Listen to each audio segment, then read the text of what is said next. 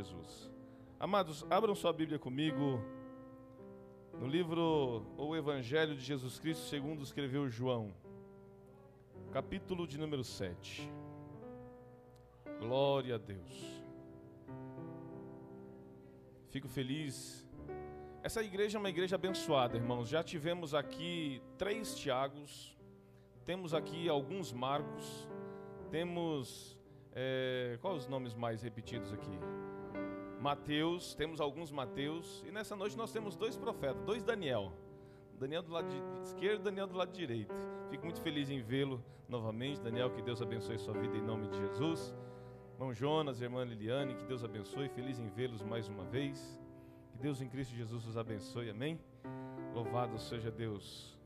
Evangelho de Jesus Cristo, escrito por João, discípulo amado.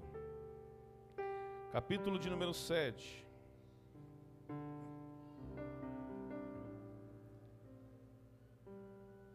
Versículos 37 a 40. Glória a Deus. Ele é fiel e poderoso. Diz assim o texto sagrado: E no último dia, o grande dia da festa, Jesus pôs-se em pé e clamou, dizendo: Se alguém tem sede, venha a mim e beba. Quem crê em mim, como diz a Escritura, rio de água viva correrão do seu ventre. E isso disse ele do Espírito que havia de receber os que nele crescem, porque o Espírito Santo ainda não fora dado, por ainda Jesus não ter sido glorificado.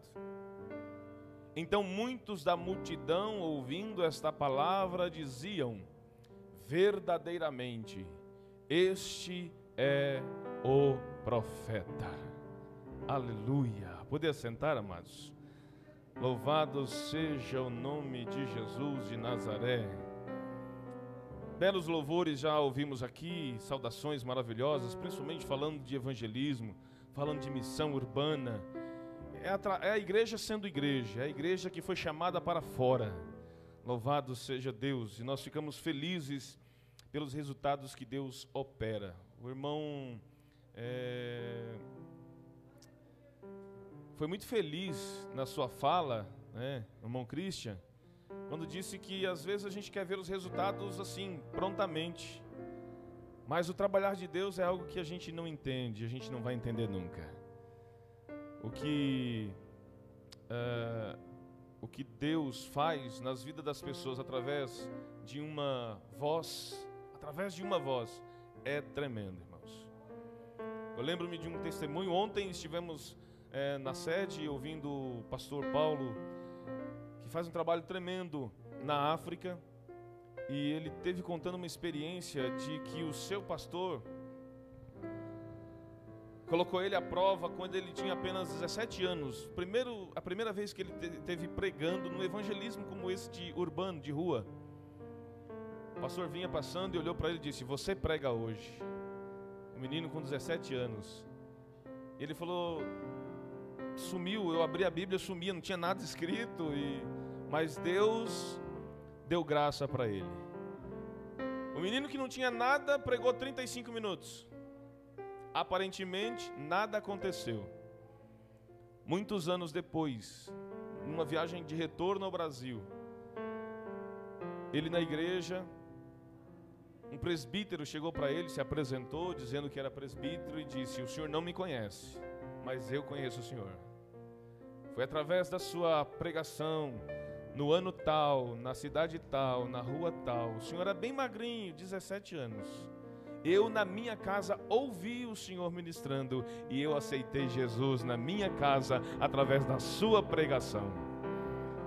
Deus só precisa de uma voz. A sua, a minha. E onde a nossa voz era ouvida, Deus pode estar trabalhando. Fico feliz também de ver Lucas, ver sua esposa, o filhinho. Que Deus abençoe em Cristo Jesus. Deus é bom. O texto que li, amados, nessa noite, esse trecho desse capítulo maravilhoso. Estamos aqui quando sempre que eu estiver ministrando aos domingos, estarei ministrando em série no livro de João, no Evangelho segundo João. Cada domingo assim, se Deus nos der graça, um capítulo. E nesse trecho, irmãos, um capítulo de 53 versículos, Deus me fez parar aqui nesse trecho de apenas quatro versículos, e dos quatro, Jesus vai falar sobre água viva em apenas três. De 53 versículos, João destaca Jesus falando sobre água da vida em apenas três, e o Espírito Santo tocou no meu coração para ministrar sobre isso nessa noite. Os acontecimentos que João vai narrar nesse precioso capítulo 7, irmão, porque é uma, é, é, uma narração maravilhosa que João faz acerca de Jesus. A começar, irmãos, eu, eu, eu gosto demais das palavras. E quando João começa o capítulo dizendo, passado essas coisas, ou naqueles dias, ou depois daqueles dias, isso mexe comigo, irmãos. Nessa versão da minha Bíblia, quando João escreve, e alguém traduziu assim: passada estas coisas. Isso é maravilhoso, irmãos. Porque pior que a situação ou o quadro, como foi cantado na letra do hino aqui, Seja qual for o quadro que você esteja vivendo, esse quadro vai passar. Seja qual for a situação que você esteja vivendo, essa situação vai passar. Seja qual for a aflição, a enfermidade, a dificuldade que qualquer pessoa esteja passando, isso vai passar. Porque todas as coisas passam, assim como o dia, assim como as horas, elas passam, irmão a noite não vai perdurar sobre a sua vida, o dia vai amanhecer e você vai se alegrar com o grande agir do Senhor. Não, não seja apenas um leitor da Bíblia, mas seja um estudante dela, irmão, porque através de quando estudamos a palavra de Deus, o Senhor abre o nosso entendimento, o Senhor alimenta melhor a nossa alma, é banquete espiritual, o nosso espírito se fortalece e nós começamos a compreender o que Ele espera de nós quando recebemos a palavra em nosso coração. Não é para guardar em nós, é semente, e semente não é para ser guardada, semente é para ser lançada na terra, na boa terra. Você está recebendo uma semente nessa noite e o Espírito Santo quer que você seja uma voz, que você seja um semeador da palavra, da semente que é a palavra. Esse capítulo 7 ele é precioso. E do começo ao fim nós vemos expressões de dois extremos. Há um grupo de pessoas que vão trazer expressões a respeito de Jesus com incredulidade. Pessoas vão se levantar para ele com incredulidade, rejeitando o que ele está falando. E outro grupo de pessoas vão é, é, expressar admiração pelo Senhor. O que é mais triste em João relatando isso é que as expressões de incredulidade partiram de pessoas próximas de Jesus, dos próprios irmãos deles, filhos de Maria. Lá no versículo 3 a 5, olha o que os irmãos de Jesus vão dizer para ele. Disseram, pois, seus irmãos, filhos de Maria, sai daqui, vai para a Judéia, para que também os teus discípulos vejam as obras que fazes. Porque não há ninguém que procure ser conhecido, ou em outra tradução, famoso, que faça as coisas, coisa alguma em oculto se fazes essas coisas, manifesta-te ao mundo, te apresenta, porque nem mesmo seus irmãos criam nele. É triste, irmãos. Os próprios irmãos, pessoas próximas a ele, seus irmãos ou meio-irmãos, não acreditavam que Jesus era o Filho de Deus, que ele era o Messias, mesmo sabendo dos milagres que Jesus já estava fazendo ou já tinha feito. Enquanto outro grupo, Davi, as expressões de admiração vinham por parte daqueles que queriam perseguir Jesus, ou que estavam perseguindo Jesus, e nesse contexto foram ao templo para prendê-lo. Versículo 45 a 46 diz: Finalmente os guardas do templo voltaram para os seus chefes, os sacerdotes, e aos fariseus, os quais lhes perguntaram: Por que vocês não o trouxeram? Eles foram para prendê-lo. Mas a resposta, irmão, a resposta dos guardas, versículo 46: Ninguém jamais falou da maneira como este homem fala. Olha a resposta desses guardas para aqueles fariseus e líderes do, do, do, do clero lá, daqueles sacerdotes todos. Ninguém, ninguém jamais falou da maneira como este homem fala. Sexta-feira nós estudamos aqui no capítulo 6 e 7 de Atos que quando oramos, nós falamos com Deus, mas quando ouvimos, quando lemos, quando meditamos, quando estamos em contato com a palavra, é Deus falando conosco. E nessa noite você tem a possibilidade, a oportunidade, a honrosa oportunidade de ouvir a voz de Deus para a sua alma. A sua mente pode, possa ficar confusa e querer rejeitar ouvir a voz de Deus através da minha voz, mas a sua alma entende quando é Deus que está falando com a sua alma. Prova disso é que em algum momento do culto o seu olho vai marejar, você vai sentir a presença dele, o seu coração vai esquentar, porque a voz de Deus é inconfundível à sua alma. Aleluia! Ninguém jamais falou como este homem os guardas declararam. O Espírito Santo começou a ministrar o meu coração que as palavras de Jesus limitam a ação do inimigo das nossas almas. Ele só poderá chegar até onde o Senhor permitir. irmão, isso é muito sério. As palavras de Jesus limitam aonde ou até onde o inimigo pode chegar contra mim e contra a tua vida. Palavras são precisam ser faladas e ouvidas. É a mesma coisa da dinâmica daquela oração que não nunca poderá ser respondida. Qual é? Aquela que nunca é feita. Essa oração nunca poderá ser respondida, por quê, Jefferson? Porque ela não foi feita. É claro que nenhum particular, seu com Deus, meu com Deus, o meu pensamento é um grito para Deus, dependendo da situação emocional e espiritual que eu tiver. Estou dentro de uma condução, Marquinhos. E me veio a lembrança, eu recebi uma notícia, não posso elevar a minha voz. Estou dentro de um coletivo. Aí o meu pensamento transforma-se em palavras, porque é um particular meu com Ele mas não deva ser trocado por pronunciar, porque quando eu pronuncio a palavra, irmão, ela toma uma proporção no reino espiritual que ela vai limitar a ação do inimigo contra a minha vida ou contra aquele a quem eu estiver apresentando a Deus. Por isso é importante você dizer sempre para alguém: Deus te abençoe. Deus esteja com você, Jesus te ama, Deus é bom, essa fase vai mudar. Você só precisa acreditar, abrir o seu coração para Ele e deixar Ele fazer a obra. Não é do seu jeito, como já foi dito aqui, mas do jeito de Deus, e o jeito de Deus é melhor do que qualquer um de nós.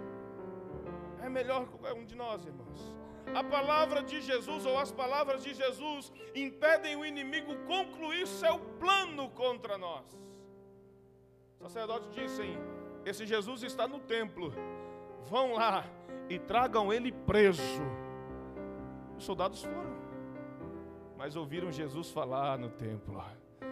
Ouviram Jesus ensinar no templo, ouviram Jesus pregar no templo, e onde é o melhor lugar para ouvir Jesus é na casa dele, no templo, na casa do Senhor. Enquanto a palavra de Deus estiver em seu coração, a sua alma estará segura. enquanto a palavra de Deus estiver pulsando no seu coração, a sua alma estará segura. A alma do ser humano precisa ouvir as palavras de Jesus. Eu gosto e ensino isso. Leia a Bíblia para você em voz alta. No seminário, os, os pastores e professores ensinam a gente que está iniciando, né? Porque eu estou caminhando ainda, estou engatinhando, na verdade, no ministério da pregação. E eles ensinam que quando a gente está nesse estágio, a gente vá para frente do espelho e começa a pregar para a gente mesmo. E aí a gente vai pegando gosto pela coisa, sabe? Porque o primeiro ouvinte da mensagem que Deus colocar no seu coração deve ser você mesmo. Por isso é importante você ser ouvinte de si mesmo. Porque as palavras, a palavra do Senhor, as palavras do Senhor precisam tocar a sua alma. E você não precisa esperar que o pastor fale algo de Deus para ti, traga uma revelação. É claro que se você estiver servindo ao Senhor debaixo da autoridade espiritual de alguém assim, amém, glória a Deus pela sua vida. Mas você tem a oportunidade, você é filho, você tem o Espírito Santo de Deus na sua vida. Abra a palavra de Deus, ore a Ele e medite nela, falando para a sua alma, como Davi fala no, 40, no Salmo 42, porque te abates dentro de mim, ó minha alma. Por que te abates? Espera em Deus. Espera em Deus, pois ainda o louvarei, ó minha alma. O Salmo 103 é maravilhoso, eu amo o Salmo 103, quando o próprio Davi, o mesmo Davi, vai dizer: Bendize, ó minha alma, ao Senhor. Ele está dizendo para si, irmão: Bendize, ó minha alma, ao Senhor, e tudo que há em mim, bendiga o seu santo nome. E como eu disse, eu gosto da palavra, eu gosto de estudar a palavra, a etimologia das palavras. E eu fui estudar a respeito, me aprofundar um pouquinho sobre bem dizer. E a primeira definição disso é só inverter, dizer bem. E Davi está dizendo: diga bem, ó minha alma, ao Senhor. Diga bem, ó minha alma, ao Senhor. A segunda definição para bem dizer é louva. Louva, ó minha alma, ao Senhor. A terceira me intrigou. Eu já falei isso aqui, mas está dentro do contexto. A terceira me intrigou porque a terceira definição para bem dizer é abençoa. Como é que eu vou dizer abençoa, ó minha alma, ao Senhor. Fica fora de contexto. E aí eu fui estudar, então, peraí, tem alguma coisa que pode se encaixar. Vamos estudar então o que é abençoar. Aí eu descobri que abençoar é tornar feliz, fazer feliz. Aí cabe, faça feliz a minha alma ao Senhor, e tudo que há em mim, faça sorrir o Senhor que pode fazer as palavras saindo da sua própria boca, as palavras do Senhor saindo da sua própria boca, gera vitamina espiritual dentro de você. Você é uma fonte geradora de força espiritual, renovo espiritual. Você não precisa receber, claro que se Deus resolver mandar uma chuva de glória aqui, Ele vai mandar e você vai sentir, mas dentro de você, o Espírito Santo move dentro de você e essa força já está em você, ela só precisa ser ativada, ela só precisa ser despertada. Por isso que o apóstolo vai dizer: desperta o dom que há em ti, meu filho, já está em ti. Aleluia. Todos quantos ouviram as palavras de Jesus reagiram com dois sentimentos. Eu fiquei maravilhado estudando esse capítulo. Falei, meu Deus do céu. A, a, no primeiro momento eu, eu, eu ia desenvolver, os, eu pensei que eu ia pregar alguma coisa. Estava até lendo um, um, um comentário do, do Hernandes Dias Lopes. Ah, vou pegar, vou pegar isso aqui como base. O senhor falou, não, filho, mergulha aí, tem mais. Tem mais, mergulha aí. Todos quantos ouviram as palavras de Jesus reagiram com dois sentimentos. Uns o amaram, começaram a elogiar. Este é profeta, este é o Messias, esse é o prometido. Não, mas esse daí nós sabemos de onde vem. outros desprezaram Jesus. Olha o sentimento. Dois: amor e desprezo. Por alguns Jesus foi aceito, por outros rejeitado. Todos quantos ouviram as palavras de Jesus tomaram duas decisões. Umas, uns creram, outros rejeitaram. Todos quantos ouviram as palavras de Jesus escolheram dois caminhos. Muitos passaram a andar com ele e outros passaram a evitá-lo. É ruim, dói na nossa alma quando alguém evita a gente. Principalmente quando a gente não faz nada. Simplesmente a pessoa evita a gente, Jonas. Começa a evitar. O que, que eu fiz, Jesus? O que, que eu fiz para essa pessoa? Você não fez nada, irmão. Porque a pessoa teme você. As pessoas, quando começam a evitar as outras, elas temem a outra. Elas temem por aquilo que está na outra, elas temem a inteligência e a integridade da outra. Temem. Não, não vou ficar não, porque eu vou me sentir diminuído. Vou me sentir diminuído. E você não fez nada, você não tem, na verdade, nenhuma atitude de grandeza, mas eles enxergam aquele que te torna grande na presença dele. As pessoas evitam, rejeitam. Alguns começaram a evitar Jesus. Todos quantos ouviram as palavras de Jesus tiveram dois destinos. Aqueles que amaram, creram e seguiram Jesus foram salvos e continuam sendo salvos e têm o paraíso garantido para a glória de Deus. Mas triste daqueles que desprezaram, rejeitaram e evitaram o Senhor. Todos eles foram condenados e serão lançados no lago de fogo com Satanás. Dois caminhos, irmão. Todos ouviram a voz do Senhor. E aí eu disse minha esposa que Deus tinha me dado uma frase tremenda para essa mensagem. Você pode até escolher a quem seguir. Você pode até escolher a quem vai ouvir mas você não poderá reclamar do lugar onde seu guia e o seu mentor vai te levar. Você pode escolher a semente, irmão. Pode escolher o que fazer, mas não vai poder reclamar dos frutos e do resultado. Então procure escolher a melhor parte. O tema para essa mensagem o Senhor colocou no meu coração: Jesus, a fonte da água viva, ou fonte de água da vida. No capítulo anterior, alguns discípulos deixaram Jesus. Lembra que no capítulo anterior, Jesus começa um discurso duro para eles, falando que ele era o pão da vida, que teriam que comer a sua carne, beber o seu sangue. Não entenderam a metáfora. Não entenderam que Jesus estava falando de um alimento espiritual. Ele não estava falando para comer o seu corpo, mas o que representaria ele. Alguns acharam difícil e duro esse discurso e embora, abandonaram Jesus. Jesus olhou para os doze, Henrique, e perguntou: Vocês não querem ir com eles também, não? Aí Pedro, irmão, essa expressão de Pedro é muito parecida com a expressão dos guardas.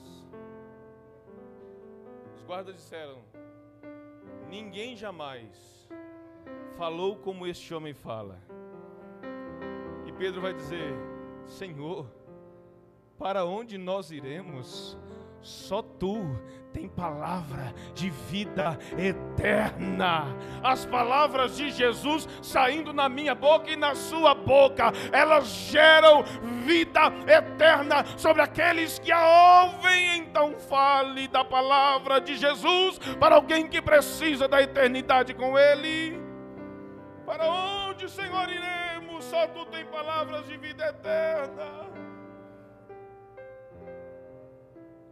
Pedro mostra um amor tremendo, mostra uma crença inabalável e uma fé no Senhor, decidido, não, Senhor, eu vou te seguir, não, Senhor, é só o Senhor que eu vou ouvir, Senhor, é só o Senhor que vai me direcionar.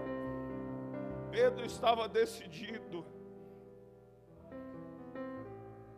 Mesmo falando de incredulidade, mesmo falando sobre ensinamentos, João vai destacar o que a mensagem nessa noite para o nosso coração, nesses três versículos. João destaca Jesus neste capítulo inteiro como água da vida.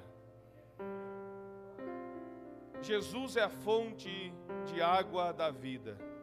Suas palavras não são só alimento, mas sacia a sede da nossa alma. Em ninguém se acha palavras com poder que transforma vidas, só Jesus. Só Jesus. Só Jesus tem o poder na palavra para transformar vidas. O interessante é que nosso Deus, nosso Jesus, ele é festeiro, irmão. E João está sempre narrando esses episódios em alguma festa em Jerusalém. Esse episódio esse contexto acontece na festa das cabanas, ou a festa dos tabernáculos, como também era conhecida em Jerusalém. Num período de seca. Essa festa acontecia no período do outono, onde acontecia um período da maior seca em Israel. E os seus habitantes tinham que buscar água em cisternas ou em poços. Lembra no capítulo 4 da mulher samaritana que foi buscar água no poço de Jacó e Jesus se encontrou com ela? Período de seca. E é interessante porque quando Jesus vai exclamar, irmãos, no capítulo, no, no versículo 38, mas antes do versículo 37 diz: No último dia, o grande dia da festa, levantou-se Jesus e exclamou. quando a gente começa a, a estudar versículo por versículo, entendendo o contexto, por que, que João, por que, que Jesus disse isso, por que, que João escreveu assim, por que, que Jesus se levantou no meio da multidão e exclamou, ele gritou literalmente. O que, que ele gritou? Daqui a pouco a gente chega lá, no versículo 38. Mas essa atitude de Jesus se levantar, e ele faz questão, no último dia, o grande dia, o último dia da festa era o melhor, parecia congresso. A expectativa do último dia. Tenho expectativa que no último dia do congresso o pregador seja melhor, a glória de Deus desça maior, a número de salvação seja maior, enfim. Há uma expectativa sobre o último dia. E Jesus, no último dia dessa festa, que dia que foi esse? Foi o oitavo dia. Era um dia especial para todo judeu. Texto sagrado diz que no último dia da festa, Jesus se levantou e exclamou: e o Espírito Santo está dizendo para você nessa noite: receba essa palavra para a sua vida. Pode ser hoje o último dia em que Jesus vai se levantar, o último dia desse momento ou desse período de aflição que você está vivendo, e Jesus vai se levantar em seu favor e exclamar uma palavra de bênção e de vitória para a sua vida. Pode ser hoje o fim de um ciclo na sua vida, para começar um outro, depois de você ouvir o exclamar do Senhor para a sua vida. E o exclamar do Senhor é: vem, é convite, é convite. Pode ser hoje, irmão, receba essa palavra no seu coração. Pode ser hoje o dia que fecha um ciclo de sofrimento e abre um ciclo novo de experiências com o Senhor e de vitória, vida com Deus santidade, restauração, portas abertas. Deus tem bênção no novo ciclo para mim, para a tua vida. Aleluia. Se você crê, o Senhor está de pé por sua vida. Atenda o seu chamado. Venha até Ele e receba a sua vitória. Porque o Senhor se levantou e exclamou, e o, exclamar dele foi um chamado. Não foi apontando, não foi revelando, não, foi chamando para si. Ele está chamando gente para si nessa noite. Neste último dia da festa das cabanas, durante um cerimonial de encerramento. Olha que interessante, a história e, e, e o, a cultura judaica é tremenda, irmãos. Por que, que era o grande dia, o último dia? Por que, que João destaca esse último dia? Tiago, no momento de encerramento do congresso, da festa das cabanas do povo de Israel, havia um cerimonial em que muitos irmãos entravam com grandes cântaros carregando água. E essa água eles iam jogar nos pátios dentro do templo. Para que isso? Assim como a ceia era em memória, eles celebravam nessa festa a memória, jogando água dos cântaros nos pátios do templo, comemorando que durante a peregrinação no deserto, o Senhor deu água para eles da rocha, o Senhor saciou água da rocha na vida deles, o Senhor tocou com uma árvore um lago chamado Mara, porque as águas eram amargas e o Senhor transformou em águas doces para saciar a sede daquele povo eles comemoravam esses feitos de Deus. Se alguém aqui nessa noite parou de comemorar, parou de bendizer o nome do Senhor pelos grandes feitos, volte a comemorar, volte a bendizer o nome do Senhor por aquilo que ele já fez, e você verá que esse ciclo continuará. Aquilo que está travado vai destravar na sua ação de bendizer o nome do Senhor.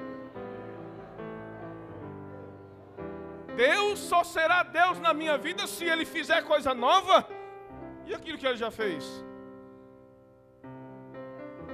O período de 400 anos aproximadamente que ficou sem falar com o povo, descredenciou Deus e seu povo? De maneira alguma. Deus não deixa de ser Deus, irmão, porque Ele está em silêncio. O silêncio de Deus não significa que Ele está alheio ou não esteja trabalhando. No silêncio de Deus, Ele está nos forjando, nos preparando por aquilo que vem por aí. E eu creio que haverá o melhor de Deus na nossa vida. Eu creio na vida abundante aqui, antes da nossa partida lá, ou para lá. Aleluia. Eles comemoravam, irmão, a lembrança da água que saiu da rocha. Eles comemoraram a água, lembrando da água amarga que virou doce, não apenas um toque de uma árvore que Moisés deu lá no lago. Comemoravam a ação de Deus. Era culto de ação de graça, irmão. Aleluia. Jesus, mestre por excelência, é nesse momento que ele levanta, Cristiano nesse momento em que o povo está entrando com aqueles cântaros, Jesus se levanta, ei, agora eu preciso da atenção de todos. Aleluia. Interessante, irmãos, é que quem tem sede pede água, sim ou não? É natural. Você ir a algum lugar, deu sede, você vai lá e hoje em dia a gente compra água, né? Antigamente a gente entrava no lugar, numa lanchonete, algo mais, dá um copo de água, a pessoa dava um copo de água para você beber. Hoje em dia você tem que comprar água. Mas você tinha sede de sair atrás, sim ou não? Nesse momento da cerimônia, Jesus antecipa e fala aos sedentos, que é o clamor, que é o exclamar dele naquela, naquele momento. No exato momento em que se ia finalizar congresso das cabanas, que ia se derramar as águas nos pátios. Jesus levanta a sua voz e clama. O que, que ele clama, pastor? Pastor, se alguém tem sede, venha a mim e beba. Ele não esperou alguém falar, estou com sede, quero um pouquinho de água. Não, ele se antecipou e disse: se alguém tem sede, venha a mim e beba. A fonte da, de água viva está aqui, quer saciar a sede da sua alma, mas você precisa decidir: eu quero dessa água. Venha e beba. Aleluia. Jesus continua dizendo, versículo 38: Quem crê em mim, como diz a Escritura, do seu interior fluirão rios de água viva. Jesus não quer apenas saciar a sua sede, mas fazer de você fonte de água viva. Não é qualquer água, é água viva. Tem um mistério nisso aqui, irmão. Essa declaração de Jesus surpreende muita gente. Tem um mistério nisso aqui. Como é bom você estudar a palavra de Deus e podendo conhecer a cultura do povo. Na nação de Israel, a cultura judaica, eles têm dois tipos de água, Saulo. Que eles chamam literalmente de água. Um tipo de água é água morta e o outro tipo de água é água viva. E olha o que Jesus disse: Rios fluirão de você de águas vivas. Para Jesus dizer o segundo tipo de água que eles consideravam na cultura, então essa é melhor. E nós vamos saber que é. O primeiro tipo de água, água morta, eram aquelas águas da, da mulher samaritana, água de poço, água de cisterna, água parada. Embora eles dependiam disso em todo o período da seca, para eles eles consideravam como água morta. E qual era a água viva? Água, água viva para eles era aquela água que descia da nascente, que vinha pelos rios, ou a água que vinha da chuva. Essa eles consideravam como água melhor, como a água pura, como a água vinda direta de Deus para as suas vidas. E é essa água que Jesus está oferecendo. Ele está dizendo: Vim a mim e bebam, e de vocês, se vocês crerem, no seu interior fluirão rios de água viva, água direta do trono de Deus, água fresca, água melhor do que essa que está parada. Por que água morta? Porque água parada apodrece. Até água parada apodrece. Então você não pode ficar parado, irmão. Você precisa se movimentar na presença do Senhor. Aleluia. Jesus diz que fluirão água viva do seu interior. Essa água viva era preciosa para eles. Jesus causa espanto porque eles estavam bem na época da seca, a festa era no meio do, do, do outono. E Jesus oferece o que para eles seria impossível e improvável de se receber. Irmão, Jesus trabalha com o impossível mesmo. Deus trabalha no improvável. Ah, de alguém olha para mim, para você e daí não vai sair nada. Mas deixa o Senhor espremer para ver quanta água viva não sai. Porque todos aqueles que creem, todos aqueles que creem e recebem o Espírito Santo têm dentro de si uma fonte de água viva. Essa fonte não está jorrando porque ela precisa jorrar, irmão. A água do Espírito não pode ficar parada dentro de mim, dentro de você, porque senão a gente apodrece. De fonte de água viva a gente passa para fonte de água morta. E aí? É pior, né? É como a história do crente Rio Jordão e crente Mar Morto. O Rio Jordão desce na, nasce na fonte do Rio Hermon, lá no monte, na nascente do Hermon. E quando ele vai descendo, forma o Rio Jordão e tudo que há na beira do rio prospera, floresce, dá vida, há peixes, mas quando chega, passa no mar da Galileia, desce, vai continua descendo até o Mar Morto. Quando chega no Mar Morto, acaba tudo, irmão. Tudo que entra lá morre. Imagina, eu fico imaginando, irmão Edson, os peixinhos, cardumes de peixe descendo a correnteza e chegando próximo, sentindo o calor, a temperatura diferente do Mar Morto, fazendo força para voltar, porque sabe se entrar lá morre. Mar Morto não dá nada para ninguém, irmão, só recebe. E quem recebe não transborda, apodrece. Precisa ter movimento. Você é fonte de água viva. O Senhor confiou a você o Espírito Santo. E todos quantos recebem o Espírito Santo, crendo, é uma fonte de água viva a jorrar. A jorrar. Jesus espantou aquela mulher samaritana, para quem ele falou a primeira vez no livro do Evangelho de João. Foi para a mulher samaritana. Você vem buscar dessa água aqui, mas você vai voltar a tornar a pegar dessa água.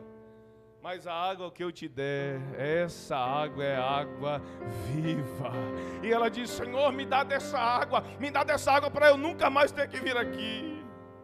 Assim, essa água é você crer em mim. E ela creu, irmãos. Ela creu e recebeu. A mulher samaritana recebeu da água viva porque ela creu, ela recebeu de Jesus, a palavra de Jesus gerou vida nela. E você pode receber o Senhor, do Senhor, essa mesma água, você só precisa crer, irmãos. É uma decisão tão simples, mas tão difícil para as pessoas tomarem. Crer em Jesus. Crer em Jesus. É tremendo como ele ele não obriga ninguém. O Senhor não obriga ninguém. Alguém estava discutindo e falou assim: Mas seria tão mais fácil para Deus se Ele simplesmente tivesse criado o homem e dissesse para o homem: Você vai me servir. Ele disse. Mas dentro do homem ele ativou um negócio de você tem vontade própria. Você tem que decidir querer. Querer. Porque amor, irmão, não se impõe. Amor se conquista, sim ou não? Deus colocou amor em nós, mas alguns rejeitam o amor. Então ele não obriga ninguém, ele deseja, ele faz o convite. E nesse convite, irmão, nesse versículo 37, parte B, quando ele diz: Se alguém tem sede, venha a mim e beba. Ele começa com uma condicional. É se. Você precisa querer. Quem precisa querer? Qualquer um. Ele não está dizendo, você judeu, você grego, você italiano, você brasileiro, você hondurenho, você colombiano, venha que eu te dou água. Não, ele está dizendo se, condição, precisa querer. Quem? Todos. Alguém é muita gente, irmão. Alguém é muita gente. Se alguém, que mais? Precisa querer. Tem, tem o que? Sede. Tem vontade de ir. Tem uma necessidade. Se alguém, se, condição, alguém, qualquer um, tiver uma necessidade, no caso aqui é sede, mas pode ser qualquer necessidade, porque sede é uma necessidade natural do corpo. Ele diz: se alguém tem sede, tem necessidade, vinde aonde? Tem que querer ir. Vinde a mim necessidade, a sua necessidade, a solução para a sua necessidade, a saciedade para a sua sede, a sede da sua alma está em Jesus e você precisa tomar uma posição, mostrar que é você o necessitado, mostrar para ele que é você a quem ele está falando e tomar uma atitude. Eu quero, eu quero saciar a minha sede, eu quero saciar, eu quero resolver o meu problema, e se o meu problema está nele, então eu vou, eu vou. Venha, irmão. Venha e beba. O Evangelho é simples de entender, irmão. É ordem e obediência. Não tem meio termo. É você entender que é melhor para você e você se jogar nisso. Sem dúvida. Sem olhar para trás.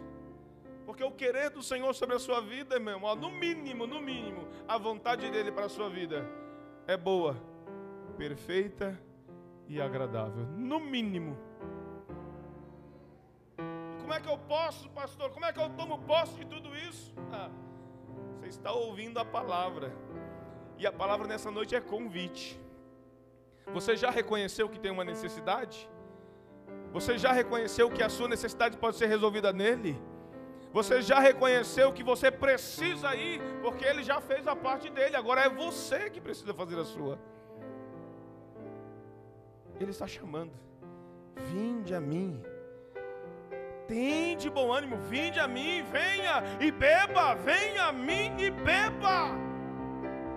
Ele está dizendo: venha a mim, resolva, se resolva você consigo mesmo ouça as minhas palavras, toma uma atitude e venha, venha. Aleluia. Chega de viver sedento, irmão. Chega de viver sem paz. Chega de viver sem esperança. Chega de buscar saciar a sede da sua alma em fontes secas. A minha saciedade está numa amizade. Eu gosto do Henrique. Henrique é, é bacana. Eu, me garanto com ele. Ele é grandão. Me garanto com ele. Pô, mas eu ando todo dia com o Henrique. Pô, Henrique. Vou ter que me ausentar um pouquinho, tá? Porque nossa amizade não está preenchendo. Não está preenchendo. Não é nada com você, não, tá? É comigo. Isso é legal. Eu, eu, digo, irmão, eu sou um Dom Juan da mesma mulher. Me apaixono pela minha esposa todo dia. Só olhar no olho dela. Me apaixono por. Ah, eu. Eu, ó. Oh. Tô carente.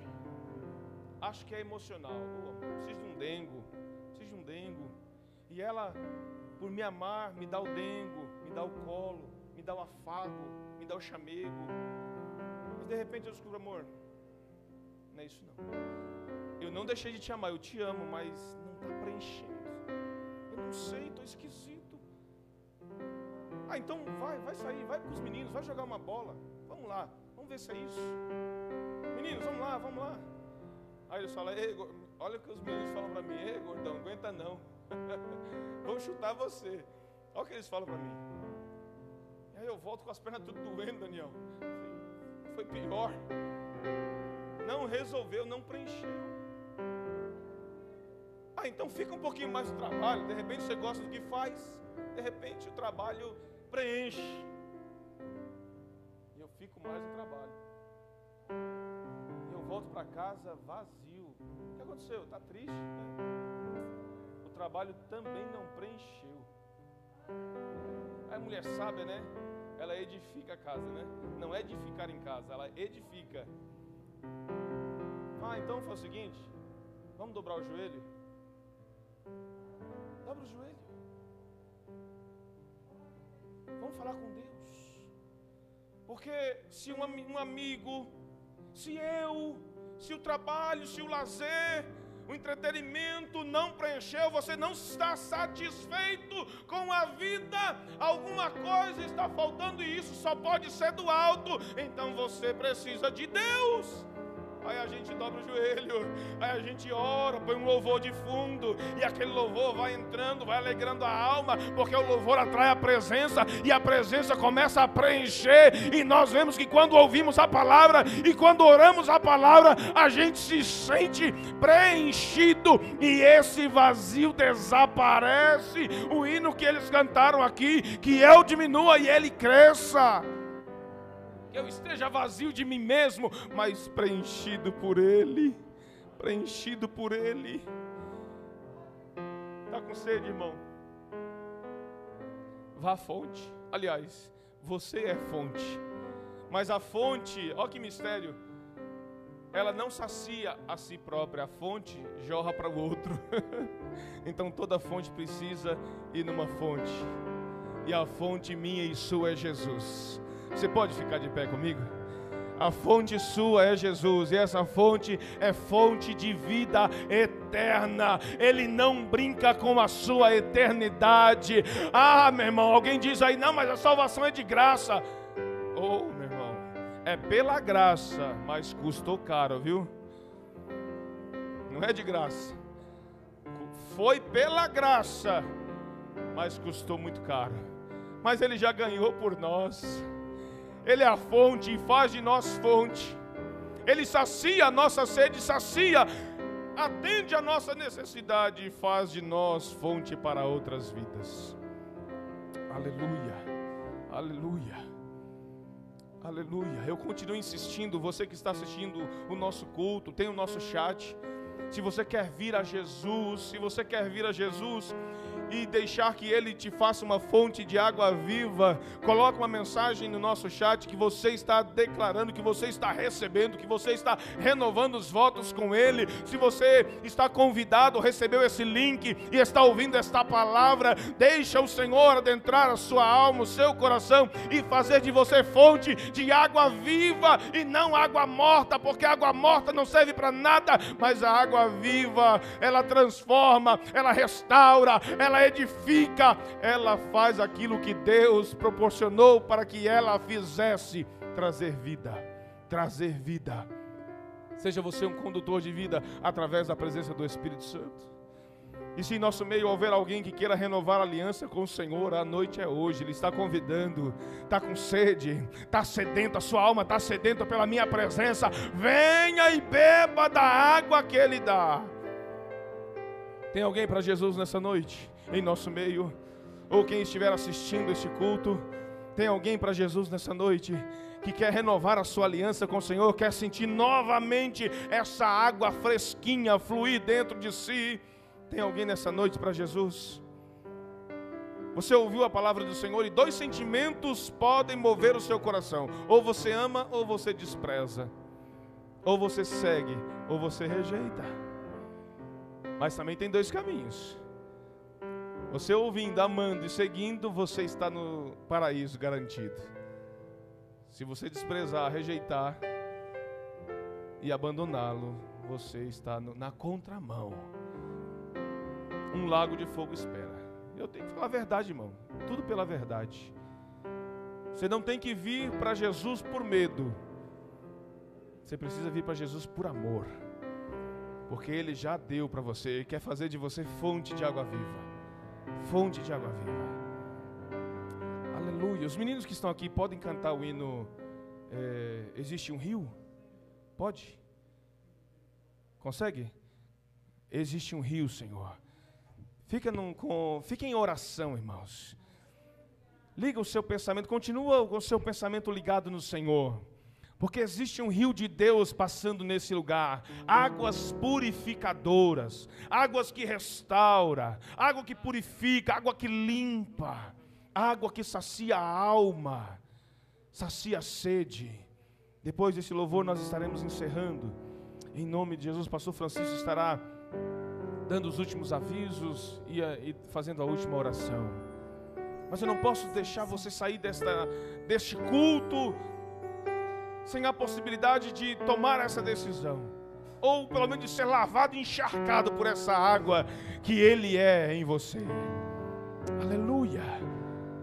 Há um mover de Deus espiritual neste lugar, irmãos. E Ele quer transformar a minha e a, vi, e a tua vida. Existe um rio. Son de Quito, bueno.